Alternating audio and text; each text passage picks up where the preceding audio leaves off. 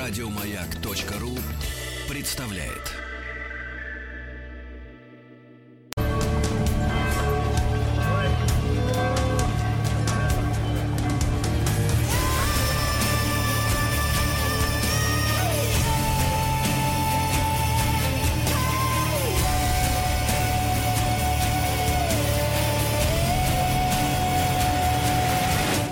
История и болезни. Дорогие друзья, наш проект «История и болезни». А, Дмитрий Алексеевич Гутнов, доктор исторических наук, профессор Московского государственного университета, как всегда, с нами. Дмитрий Алексеевич, доброе утро. Доброе утро, Сергей. Вот, смотрю, потихонечку начинаем разгоняться. Да-да, Дмитрий Алексеевич. Ну, чего, сегодня будем заканчивать, наконец, чумой. Я да. думаю, она всем надоела, и вы меня все пытаетесь перевести на холерные бунты. Я думаю, что я в следующий раз уже об этом расскажу, а сегодня закончим, значит, с этим бичом да. человечества. А, э, ну, сейчас известно, что как бы чему разносят блохи. А, но стало это известно не так давно, на самом деле, только там к концу 19 века. А, в распространении чумы люди долго подозревали что угодно, кого угодно, но только не этих самых блох. Mm-hmm. Мы с вами обсуждали, что, в общем, это все считалось божественной карой за грехи э, эпидемии чумы, и, соответственно, спасение искали в долгих постах, неустанных молитвах, э, в кротком смирении. А когда эпидемия усиливалась, по улицам начинались шествия разного рода кающихся грешников – Э, да еще вдобавок появилась целая секта вот этих, как они называются, флагелантами. Флагеланты – это бичующиеся, которые ходили по улицам и, значит, взывая к Богу о защите, э, значит, себя истязали бичами. Флаге... Флагелиум – это по-латински бич. А другие в разгар эпидемии впадали в другую крайность, э, значит, пиры, об этом я тоже все рассказывал – Э, разного рода, значит, там этот разврат и тому подобное. А, замеча... Э, ну, практиковались разные массовые избиения, резня и тому подобное. Э, замечательно вот такой факт хотел бы вам рассказать. Во время знаменательных охот за ведьм, которыми очень часто сопровождались эти эпидемии, а, и европейское общество этим страдало там вплоть до 17 века, под горячую руку борцов с колдовством попадали не только сами ведьмы, но и их подручные, как тогда считалось. Коими считались, ну ладно, вороны куда ни шло, но особенно кошки, а, значит, особенно черные. Их уничтожали целыми популяциями в городах почти с таким же энтузиазмом, как китайцы в свое время уничтожали воробьев в борьбе там, значит, во время культурной революции. Э, последствия не заставляли себя ждать. Средневековые города наполнялись полчищами крыс, а вместе с ними приходила чума. А, мы привыкли по, по, как бы скорее опыту наших, значит, там войн разных, что э, человечество с древних времен сопровождали вши. Это действительно так. Об этом, может, мы с вами поговорим в каких-то следующих передачах, когда будем говорить о тифе, э, значит, дизентерии и тому подобное. Но не надо забывать, что довольно долго постоянными спутниками людей, э, паразитами, э, были блохи. Часто это как-то принадлежность, знаете, борьба с блохами идет у домашних животных. Вот там какие-то ошейники антиплашиные, там эти разные там, значит, шампуни и тому подобное. Но мы забываем, и что как бы тысячелетия эти блохи паразитировали на людях. А где же они, э, Дмитрий Алексеевич, сидели-то, понимаешь? Э, на теле людей. Ну, погодите, погодите, ну просто вот а... как бы распахиваешь ватник, а там сидят... Так вот, э, самое любопытное, почему я это все рассказываю.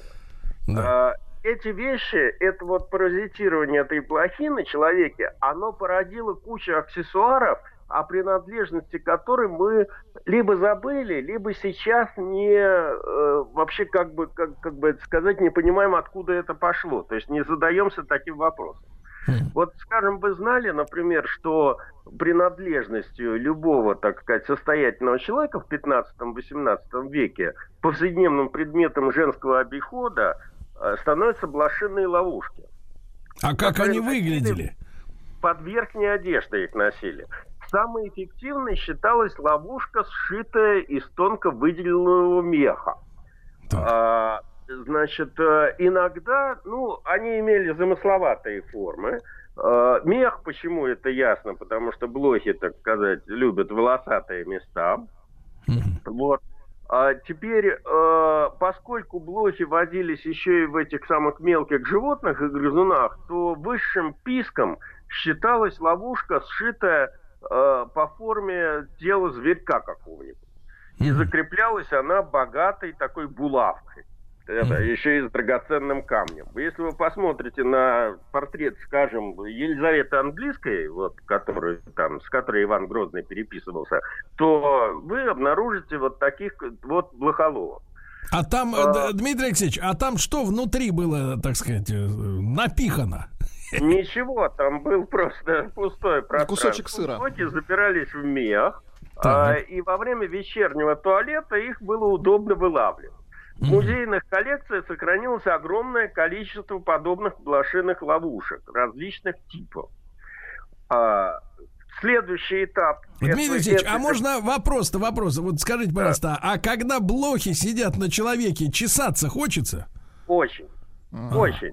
Понимаю. Значит, я уже не буду, сейчас вот это меня отвлечет очень сильно, потому что ведь целый, ну, целый ну, набор аксессуаров был. Ну, да. представьте, люди в париках ходили. Да. В волосах там сидело черт что, целый зоопарк. И в шее блоки, и надо было как-то под парики туда лазить. Специальные, значит, как бы палочки были, чтобы чесать голову под париками. Это только один а, из аксессуаров. А, дальше. Я, так сказать, апеллирую к вашему детству. Помните этот замечательный детский стих? Дама сдавала в багаж диван, чемодан, саквояж, картину, корзину, картонку. Да, и маленькую и... собачонку. О! Да. Все-таки как культурный человек читали или вам Читал, читали. почитывал. А вы задавались вопросом, от чего у дам в руках вообще оказывались маленькие собачонки, и когда это началось? Ну вот сейчас, как у гламурных, у девок у этих, это, они... А, это ловушки а. тоже. Да. Именно, именно. Все дело в том, что многие благородные дамы в средние века вместо меховых блохоловок предпочитали носить с собой маленьких живых зверьков, типа хорьки, горностаи, белочки, значит, которые тоже выступали в качестве защитников от прыгающих насекомых. Поскольку температура их тела немного выше, чем у человека, то блоки, чувствовав это, и в шее, быстро меняли хозяев – Зверьки, значит, там это, набирали их на себя и как бы либо сами там уничтожали их, чесались и тому подобное, либо потом вечером опять же как бы э, их вычесывали. Дмитрий а, Алексеевич, а, тут, э, соответственно, я все-таки человек э, с инженерным мышлением, да? да. Э, так, ну, заглубленным, естественно. Тут же изобретение готово для средневековья. Вы сказали, что блохи боялись, ну, вернее, предпочитали более теплую, да, горячую да. температуру, да. высокую да. температуру, э, не помогали ли от этого, например, окунание в прорубь? чтобы, так сказать, все гниды сбегали, навсегда сбегали, да, чтобы охлаждение было, да, что человек там во льду. Это наше родное, так сказать. А мы сейчас с вами говорим в общемировом масштабе. Вот, э, опять же, еще интересный такой исторический факт. А, ну, например, когда мы сейчас с гордостью считаем в исторических учебниках, что меха соболя, куницы, бобра и других меховых животных были традиционно и крайне востребованы за границей предметом экспорта русского, вы задаете себе вопросом, зачем это надо было вообще нашим европейским покупателям? А, Конечно, меха. там дорогие соболя, чернобурки – это символическое отражение богатства и власти – Временами, допустим, в Европе было холодно, но и надо было утепляться. Однако, все-таки согласитесь, что Париж это не Томск, а Бремен это не Красноярск. Э, Нет. И никогда ими в истории не были. И ведь меха эти были недешевые.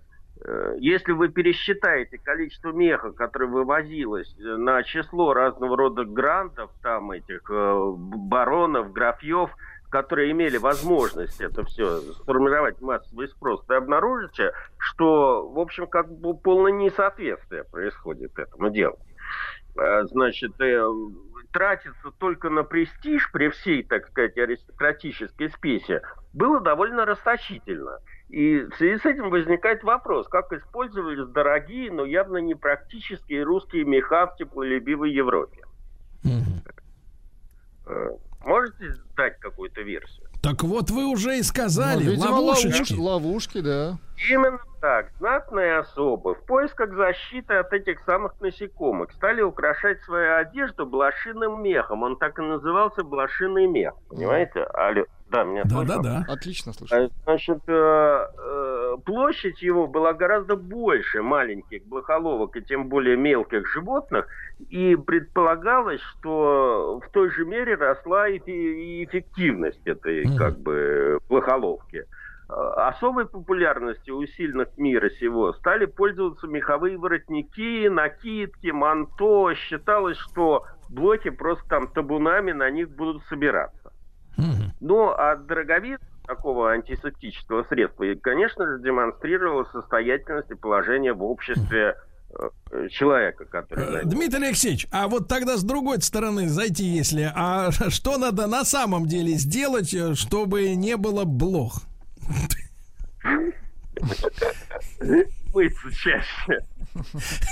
Они же там в Европах-то, я так понимаю, ванну вообще не приветствовали, да? Ну, не то, что они не приветствовали, но Ее не было. Время, это, да, стоял он не на первых, так сказать, э, ну, не на первом месте в гигиеническом плане. Просто, вот. просто, Дмитрий Алексеевич, такое ощущение складывается, что дорогой мех на вшивом теле, да, да. это, в принципе, ну, но... я не знаю, как они вообще любили друг друга, это же омерзительно, когда человек не мытый а... месяцами. Про любовь отдельная песня. Это хорошо вы задали мне этот вопрос. Значит, э, дело в том, что сильная половина человечества тоже не обделяла этих прыгающих насекомых своим вниманием. Ну, мех там, если вы посмотрите картины каких-нибудь там, значит, Тицианов и там подобное, там довольно много мужчин э, с мехами. Но дело не это, не в этом. Э, вот, например, среди французских благородных лавеласов считалось признаком мужской доблести хранить как воспоминание о даме сердца блоху, пойманную собственноручно на ее теле. И держали ее в специальной, миниатюрной, часто ювелирной работе шкатулки клетки, которая висела на цепочке на шее у этого самого молодого или а, не очень Она молодого. там, э, собственно говоря, блоха это жила или уже, так сказать... Ее подкармили? Этот, эта блохоловка была, то есть эта клетка была спроектирована таким образом, что она каждый божий день, эта блоха, еще сосала кровь этого владельца. А когда она наконец издыхала, то убитый горем кавалер отправлялся к даме сердца на ловлю следующего сувенира. Э, вот так они, получается, Дмитрий Алексеевич, получается, что они как комары-кровососы. Угу. Да, и таких аксессуаров в разных музеях Европы довольно много. Угу. А, другой, ну, тут мы с вами, конечно, подходим к вопросу о левше, который, в общем, на, на самом деле плагиатором был. Угу. А, блоки, благодаря своим малым размерам, всегда возбуждали интерес у искусных там умельцев mm-hmm. и задолго до Лесковского левши. А, значит, этими занятиями где-то там с 17-16 века ни одно поколение европейских любителей эпатажа занималось. Наиболее известным можно считать коллекцию блох, ныне существующих, которые одеты в кукольные наряды, и сейчас это все хранится в музее детства Шотландии в Эдинбурге. Музей в Childhood в Эдинбурге. Э, был такой замечательный, значит, э, богатей, меценат, э, представитель рода, значит, Ротшильдов, Леопольд Ротшильд, который совмещал свою, так сказать, деятельность как финансиста и коммерсанта с э, этой самой. В общем, он создал самую большую в мире коллекцию этих И там тоже хранится довольно много таких вот, значит, э, эпатажных э, экспонатов. А Причем, как же их, э, Дмитрий Алексеевич, как же их смотреть-то, если они маленькие? Или они все через, на нем были? Через увеличительную лупу, значит, и хранится эта коллекция для всеобщего пользования в Британском музее, и какие-то ее экспонаты даже можно посмотреть в интернете. Ужас. Но вот этот весь бизнес, э, который стал процветать в 18-19 веке, о котором я вам что-то когда-то рассказывал, это представление с участием блох в эти блошиные цирки, это просто можно как отдельную, так сказать, передачу они То есть они еще и подвергаются дрессуре, я так понимаю? Э, ну, я бы не сказал, чтобы они так сильно подвергались дрессуре, но это можно представить для охочих падкой на э, любые зрелища публики. Например, в Лондоне в 1830 году блистал как исполнитель блошинных программ некий итальянец Никола Бертолетто. Пригласив на билетах на свои спектакли, он обещал бал, на котором танцуют дамы блохи со своими партнерами во фраках, а оркестр из 12 исполнителей играет э, якобы блошинную музыку. Другая сцена изображала почтовый дилижанс с кучером, который стегал блошиных гнедых э, и тому подобное. И... Гнедых, гнедых гнит. Вот так лучше, да? Нет. Вот. А, а, и самое интересное, что эти блоки, эти блошиные цирки дожили до 60-х годов 20 века. Пока не пришли гринписовцы? Нет. При, при всем том, что, в общем, как я уже сказал, их неприглядная роль в распространении чумы была известна с конца 19 века. Угу. Значит, а, причем почему они исчезли? Да. Довольно любопытно они исчезли э, не от отсутствия внимания публики, а из-за дефицита исполнителей. Дело в том, что к этому моменту... Артистов. Да. Гигиенические стандарты в мире, в цивилизованном мире, извините, настолько поднялись, что человеческие блоки исчезли. А эти блохи, которые живут там на собаках, кошках и тому подобное, они вот такой вот дрессуре ждали эти самые владельцы цирков, они не, не, не, не, ну, не подвергались. Бездарности. Не... Да. Вот. То есть, погодите, а... это получается еще один вид загубленной человечеством фауны. Ну, в общем, да. Умнейшей фауны. Так, все. Именно так. Значит, э, ну вот теперь после того, как я вам живописал в отношении людей с блохами, э, так, э, вкратце могу, конечно, еще рассказать, но... Я просто... предлагаю, я предлагаю сегодня дать день рождения новому движению. Блох Lives Matter. Вот, можно обсудить о том, как, в общем, стало понятно их роль в распространении чумы. Так.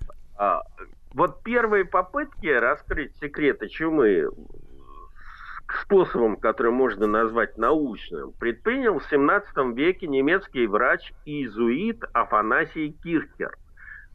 Жил он в Италии, э, был одним из тех микроскопистов, э, которые интересовались живыми объектами. И в 1655 году, после того, как в Италии значит, случилась очередная чума, Кирхер исследовал под микроскопом кровь и секреты, вот это вот гной чумной, больных чумой и сообщил о э, наблюдаемых им в микроскоп бесчисленных червячках.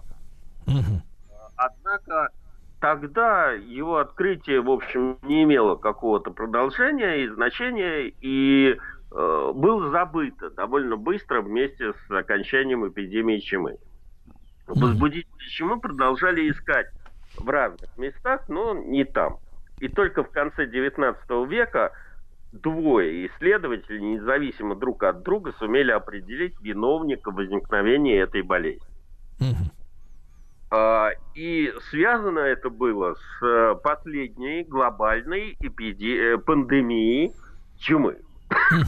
Дмитрий Алексеевич, ну продолжим сразу после новостей и новостей спорта. Дмитрий Алексеевич Гутнов, доктор исторических наук, профессор МГУ с нами сегодня в цикле «История и болезни».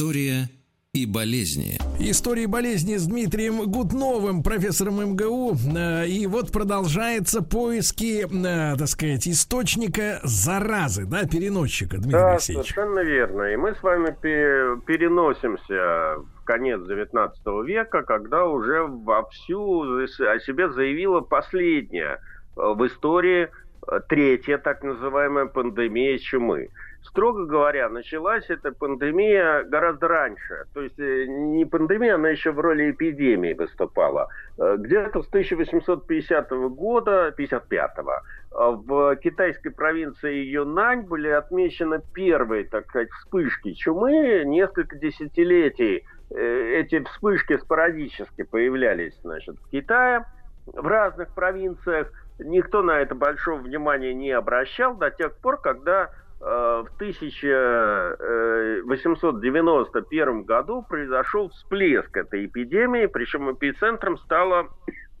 два центра. Это Гонконг, а буквально через три дня второй, э, вторым центром этой эпидемии стал Бомбей. И э, представьте себе распространение эпидемии, это за три дня, значит, перекинулось за тысячи километров до этого Гонконга, от Гонконга до Бомбея. И человечество замерло в ужасе, эм, значит, видя, с какой скоростью это все распространяется. Опять же, повторяться не буду, в этом виноват человек и те скорости, которые обрели э, трансграничные перевозки. И, в общем, надо было что-то делать. К этому моменту какая-то в мире инфраструктура борьбы с э, инфекционными болезнями была создана.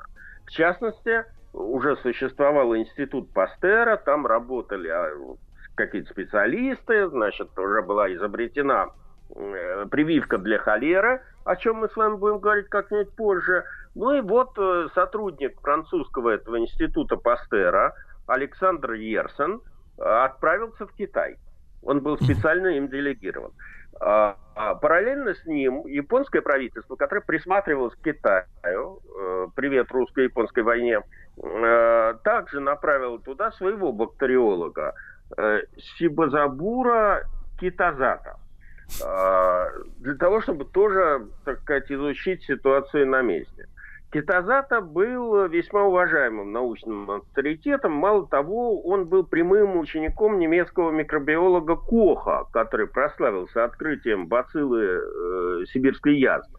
Mm-hmm. И, в принципе, считался авторитетом. Он был старше этого Ерсона – и более, так сказать, значительным в научном плане. Ерсен же, несмотря на свою молодость, к тому времени имел богатый опыт изучения дифтерии, который тоже увенчался успехом значит, открытия возбудителя дифтерии.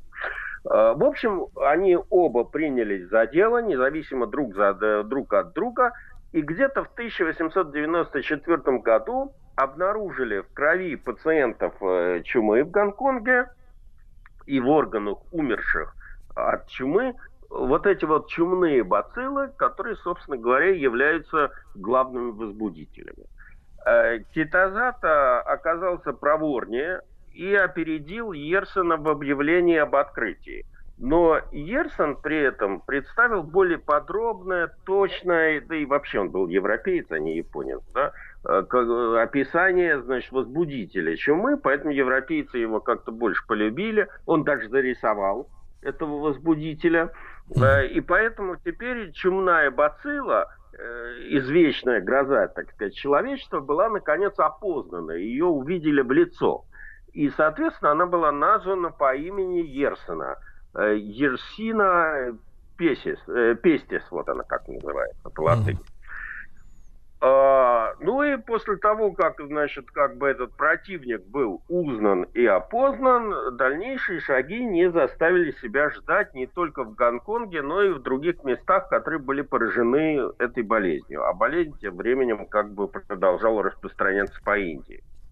А, везде стали а, ну, открываться между, или основываться центры по изучению вот этой вот чумной бактерии. В одном Бомбее, который был поражен чумой и сильно пострадал от этой эпидемии, действовали английская, русская, немецкая, австрийская и египетские миссии, а также местный бомбейский противочумный комитет.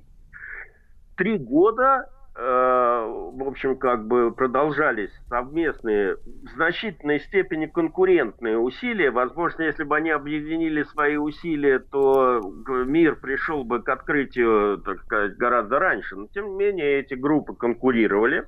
Uh-huh. Пока, наконец, тот же э, Ерсен не обратил внимания на то, что перед началом эпидемии в Китае наблюдался загадочный мор сурков и крыс. А вы знаете, что в Китае едят много чего, в том числе сурков. Все едят? Э, да, и в 1897 году совместно с французским же эпидемиологом Эмилем Ру он выдвинул гипотезу, что крысы являются, и грызуны вообще являются основным переносчиком заболевания. Угу. Значит, в том же году профессор Агата из Гигиенического института Токио установил наличие чумных бацилл у блох, э, собранных на какой-то там инфицированной крысе. И предположил, что блоки могут быть переносчиками крыс. Ну а все остальное, как говорится, было делом техники. А, ключом к окончательной разгадке вот этой неблаговидной роли блох в возникновении чумы послужили наблюдения за мелкими повреждениями кожи, которые обычно возникают э, при укусе этими блохами человека. Это такие крохотные сероватые повреждения, пятнышки. Э, в общем, они даже часто не замечает человек, который инфицирован их. Но они всегда предвещали появление бубонов в укушенной части тела. Вот это вот заметил французский врач Симон, э, который присутствовал при начале эпидемии чумы в китайском Юнане в свое время, в 1855 году. Ну и вот он, ему потребовалось сколько лет, 40 э, лет для того, чтобы обобщить это свое наблюдение – и в 1898 году он опубликовал результаты всех своих опытов, на которых ему удалось заразить крысы через чумных блох. А, более того, значит, э, затем болезнь передавалась уже посредством блоха от крысы к крысы. крысе. Таким образом, блохи были окончательно как бы разоблачены, себя выдали, и, в общем, стало понятно, что с ними надо бороться это дало толчок э, гигиеническим разного рода, как бороться с блоками, там разного рода шампуни, там, которые использовались и тому подобное. Но э, принципиальным поворотом в борьбе человечества значит, с этой заразой стало, конечно, открытие э, нашего известного вирусолога и ученого-бактериолога Владимира Ароновича Хавкина, уроженца Одессы, закончившего, значит, медицинский институт. Э, э, я не буду рассказывать, довольно сложная у него была биография. Он, значит, достиг все, он, поскольку был, э, значит, он жил в черте оседлости, он был евреем. И так. поэтому он достиг определенного, значит, в Российской империи с потолка, не смог дальше развиваться, и по приглашению Пастера он уехал Э, во Францию. Э, там его, значит, как бы эти знания оценили, и английское правительство поручило ему э, разработать после открытия вируса холеры, то есть возбудителя холеры, ему английское правительство поручило разработать противохолерную, значит, вакцину, с чем Хавкин благополучно справился. Угу создав вакцину на основе мертвой культуры вот этого вот холерного эмбриона. Значит, э, э, после этого в 1893 году его окончательно, так сказать, англичане взяли под свое крыло и отправили в Индию. И во время эпидемии чумы инди... колониальное индийское правительство местное, значит, поручило ему разработать противочумную вакцину. А, значит, э, кстати говоря, против холеры он создал свою вакцину в 1893 году, поэтому считался очень успешным вот этим вот как-то изобретателем вакцин. А, для, для приготовления вакцины против чумы он использовал так же, как и по аналогии с тем, что он сделал с холерой, убитые нагреванием культуры чумных бацилл. А, не буду пересказывать довольно долго, там, как он экспериментировал. В конце концов, дело увенчалось успехом, и Хавкин не просто создал первую эффективную противочумную вакцину, но и доказал эту безо... ее безопасность на себе. То есть он себя заразил чумой, а потом, значит, это... то есть он сначала себе сделал эту прививку, а потом пытался заразить себя чумой. Вот. Значит, э, затем в течение нескольких лет он непосредственно участвовал в вакцинации населения в Индии. Э, Причем для этого Хавкин создал в Бомбее небольшую противочумную лабораторию, которая до сих пор является крупнейшим в Южной и Юго-Восточной Азии исследовательским центром по бактериологии и эпидемиологии. С 1925 года это институт имени Хавкина в Индии. Вот. После этих открытий, собственно говоря, началось контрнаступление человечества на чуму. Можно сказать, что это уже другая история, но сначала, значит, э, началась эта вакцинация чумы в Китае, потом это все пере, пере, перекинулось на другие регионы планеты, потом стали усовершенствовать, собственно говоря, саму вакцину, появилась вакцина на основании ослабленного, значит, уже этого самого живой э, холерной, так сказать, фу, этой самой чумной бациллы. Ну и, в общем, сейчас считается после этого всего, что чума в целом э, на планете побеждена. То есть эти... То есть, погодите, э, погодите, Дмитрий Алексеевич, то есть теперь опять можно не мыться? Ну, почему? Э, понимаете? Это по желанию, Сергей. Это по желанию, да? Нет, нет, нет, Дмитрий тут акценты немножко другие, да. Вопрос, вопрос.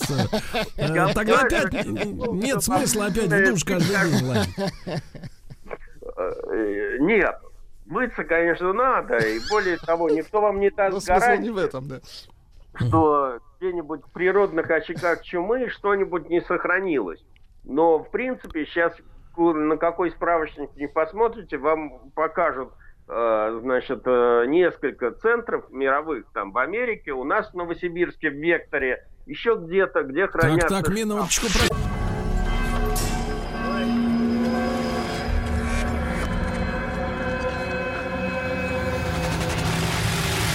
История и болезни.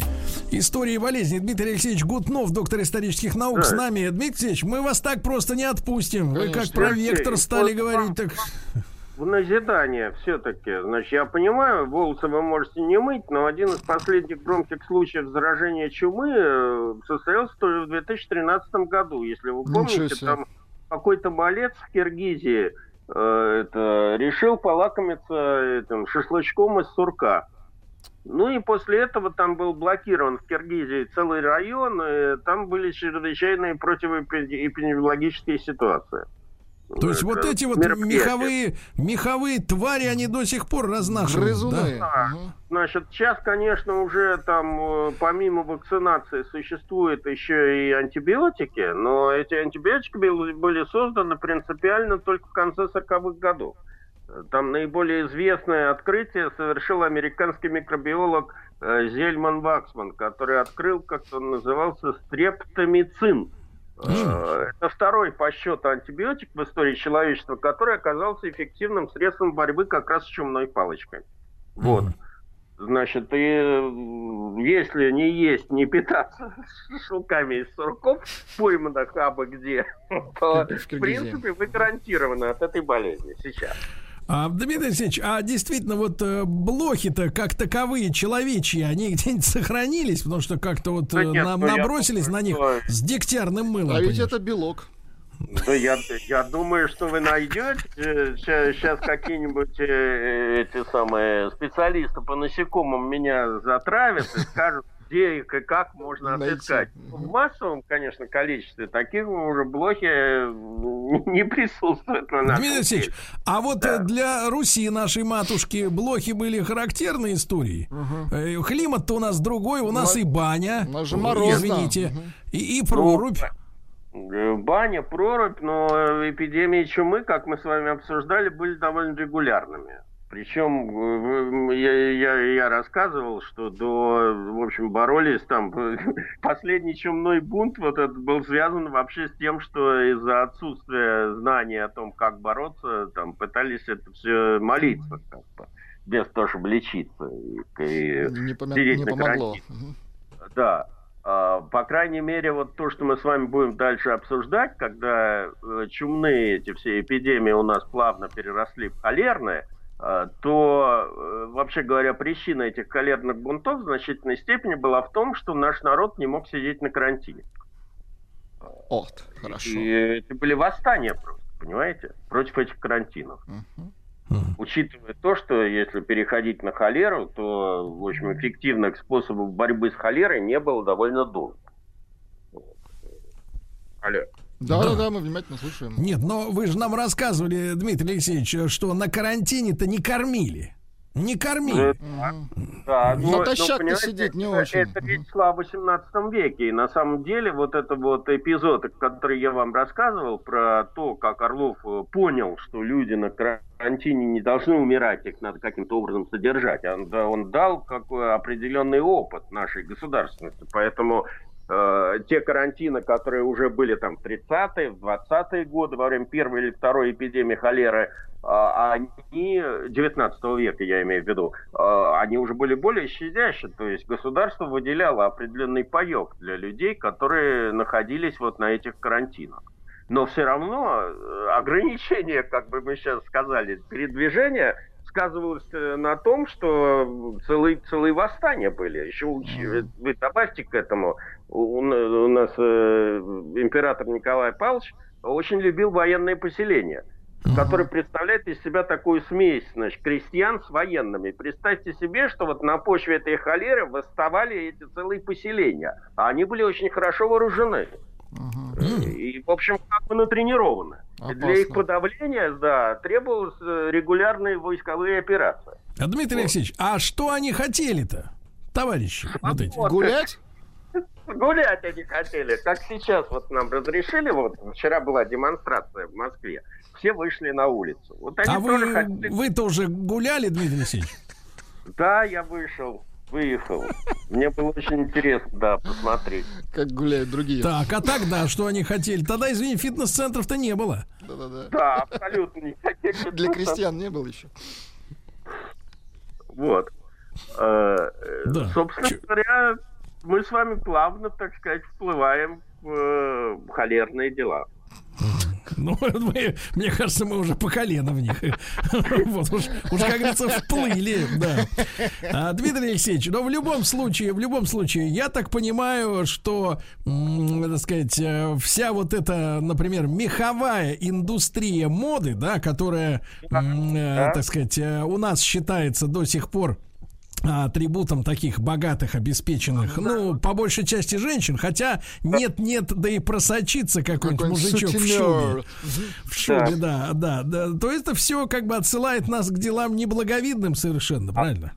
Я, это, это и была главная мысль, которую я хотел провести, по крайней мере, в первой да. части. Единственное, единственное, что трудно проверить, потому что вот зоозащитники там прочие говорят, что надо вместо меха использовать синтепон, там все дела. Насколько Но гниды, гниды и блохи любят симпатизируют синтепону, да, вот это речь, не дай бог еще проверить такое.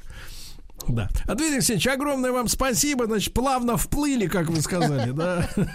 Вот. Ну и, так сказать, через неделю продолжим вплытие. Э, Дмитрий Алексеевич Гутнов. Да-да, Дмитрий Алексеевич, мы э, спасибо говорим вам большое. Профессор Московского государственного университета, доктор исторических наук. Весь цикл «История и болезни» можно слушать в любое удобное для вас время на сайте радиомаяк.ру. Еще больше подкастов на радиомаяк.ру